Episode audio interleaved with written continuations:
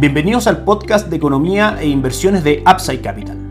Revisaremos el rendimiento del mercado en Chile y el mundo y las principales noticias económicas y financieras que marcan la jornada. Muy buenos días, ¿cómo están ustedes? Miércoles 16 de agosto de 2023, soy Ramiro Galeano, fundador de Upside Capital. Les doy la bienvenida a otra edición más de mercados en Upside Capital, podcast que retomamos ya con su frecuencia habitual todos los días, luego de algunos días de receso. Vamos a hacer un repaso de las principales cifras macroeconómicas en Chile que tenemos a la fecha. En primera instancia, el IMASEC de junio fue el último conocido que marca un descenso del 1%, una contracción del 1%, siendo esta la novena entrega negativa de las últimas 10 respecto al IMASEC, el índice mensual de actividad económica, que muestra claramente lo de caída que está la actividad económica en nuestro país durante el último tiempo. Se suma también la lectura de IPC del mes de julio, que marcó un avance del 0.4% por sobre el 0.3% que el mercado esperaba. Sin embargo, en su medición a 12 meses cayó del 7.6% al 6.5%, demostrando ya una tendencia bajista en la inflación bastante marcada desde el 14.1% que tuvimos en diciembre del año 2022. Respecto a expectativas, tuvimos durante la semana pasada la encuesta de expectativas económicas del mes de agosto, donde rebaja las expectativas de inflación a diciembre del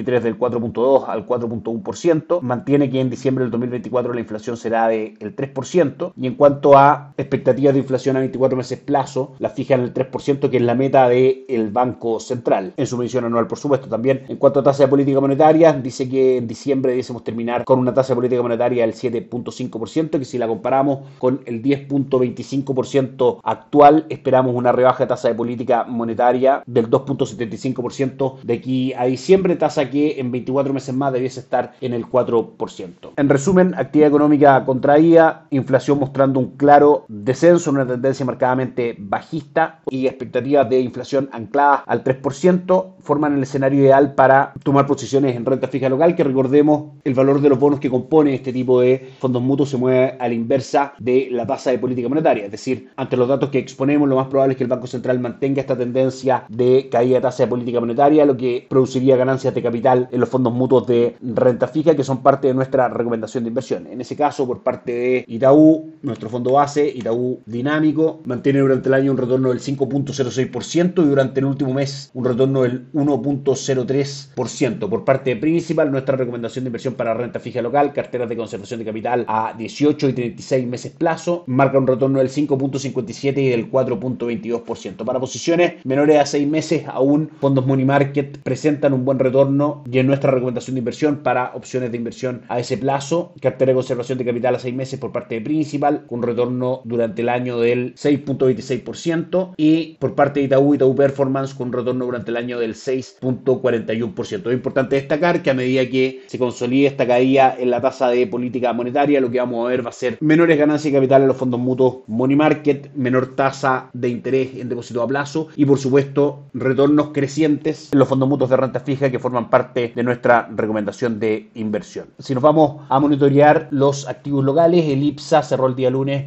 una caída del 0.66% en 6.216 puntos. El día de hoy cotiza una caída del 0.44%. Las acciones más transadas son Sogmichb que cae un 0.11%, Sencosud que cae un 0.69% y Copec que cae un 0.44%. El índice como un todo marca un retorno durante las últimas 52 semanas del 14.91% y nuestra recomendación de inversión Itaú Esca Chile Equities un retorno en el mismo periodo de los últimos 12 meses del 18.49%, superando el retorno del índice al igual que el año 2022. Dólar peso cerró en 858,40 el día lunes prácticamente sin movimientos respecto al cierre, sí con bastante volatilidad en su análisis intraday. De hecho, desde el jueves de la semana pasada presentó un upside de aproximadamente 22 pesos, cotizando hoy día en nuestras pantallas en 866,20. El fuerte upside que hemos visto desde principios de julio a la fecha, aproximadamente 66 pesos, se debe principalmente a lo que comentábamos respecto a este proceso de caída de tasa de política monetaria que vive nuestra economía. Claramente, al caer la tasa de política monetaria ligada al peso chileno, disminuye el atractivo de esta moneda, disminuye también el diferencial de tasas con Estados Unidos y por operaciones carry trade, la presión de corto plazo es alcista para el dólar y bajista para el peso chileno, es decir, el dólar en Chile tiende a subir. Sin embargo, si nos vamos a fundamentales de mediano o largo plazo, lo que debemos ver es primero el término del ciclo de alza de tasa de política monetaria en Estados Unidos, lo que debe hacer que el dólar retrocediera en el mundo y retrocediera, por supuesto, también en Chile. De a poco nuestro país debía seguir retomando una mejor senda de crecimiento, producto también de la misma rebaja de tasa y de condiciones más expansivas para nuestra economía, lo cual haría también que el peso ganara un poco más de valor frente al dólar, es decir, que el dólar tendiese a caer. Y en China debiesen venir algunas disposiciones también más expansivas por parte de sus autoridades, de esa economía que han decepcionado bastante a los inversionistas, lo que podría provocar un upside en el cobre y también caídas en el dólar. En resumen, para el dólar peso, nuestra visión es que en el corto plazo sigue manteniendo una presión alcista que de superar 867 podría ir a buscar máximo en 885 gráficamente hablando. Sin embargo,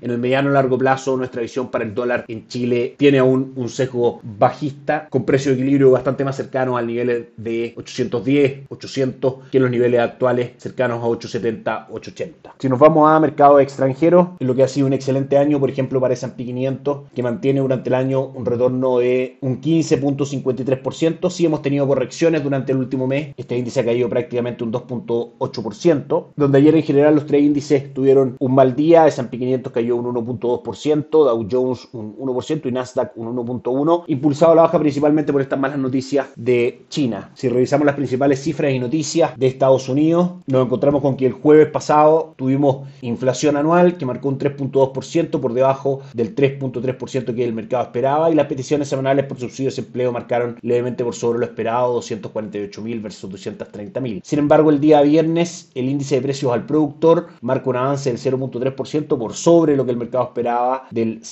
0.2%, donde estaban las estimaciones del mercado. Y ayer martes las ventas minoristas marcan un crecimiento del 1% en circunstancias que el mercado esperaba un decrecimiento del 0.3%. Eso en su medición subyacente. Y en su medición total, las ventas minoristas marcaron un upside del 0.7% versus el 0.4% que el mercado esperaba. Es decir, cifras de precios mixtas entre caída en la inflación de consumidores y alza respecto a lo esperado. Nos referimos en los precios a los productores, pero buenas cifras macroeconómicas que siguen mostrando una actividad importante en Estados Unidos. Todo esto en un contexto donde lo beneficioso para el mercado sería que las cifras respecto a precios mostraran una tendencia clara a la baja y que también se viera una disminución en el dinamismo de la economía en general en otras cifras de actividad en Estados Unidos. Ese sería un escenario para que la Reserva Federal no aumente su tasa de política monetaria más durante este año 2023. Sin embargo, lo que hemos estado viendo es que algunas cifras de precios han caído, otras han subido, como es el índice de precios a productores, pero las cifras económicas ligadas a actividad y empleo en general se mantienen bastante sólidas en línea con lo que esperaba el mercado, lo que podría desembocar en que la Reserva Federal aumente la tasa de política monetaria a lo menos una vez más de aquí a fin de año, lo que probablemente está descontando durante la última semana la renta variable y por eso que ha tendido a caer. Finalmente la relación es inversa, a medida que se manifieste la caída de tasa de política monetaria en Estados Unidos, lo más probable es que tengamos upside importantes en los índices de renta variable y en los bonos. También hace algunos minutos atrás se publicaron las actas de la última reunión de la Reserva Federal, donde recordemos se decidió subir la tasa al 5.5%, donde se sigue manifestando lo que acabamos de comentar. En el fondo es que la Reserva Federal está preparada para continuar la alza de tasas si es que las cifras macroeconómicas así lo demandan, de manera que cada cifra irá siendo un dato importante para que en el mes de septiembre la Reserva Federal decida si subir o no la tasa de política monetaria. De todas maneras, lo que es importante es ver que las tasas proyectadas para diciembre de 2024 y diciembre de 2025 por la misma Reserva Federal para Estados Unidos son menores a las actuales, de manera que las condiciones expansivas van a estar bastante más marcadas en el futuro en Estados Unidos de lo que están actualmente. Por último, el retorno a los mercados, el Nikkei 225 de Japón cayó un 1.46%, el Hansen de Hong Kong cayó un 1.36% y el índice de Shanghai un 0.82%. En Europa, el DAX alemán sube un 0.14%, el Eurostock 600 cae un 0.06%. Y por último, los tres índices bursátiles de Estados Unidos a esta hora incorporan en sus precios la información recientemente revelada respecto a las minutos de la última reunión de la Reserva Federal, con Dow Jones subiendo un 0.08%, S&P 500 cayendo un 0.04% y Nasdaq cayendo un 0.3%. Eso es todo por hoy, que estén muy bien, tengan un excelente día, nos encontramos mañana. Chao, chao.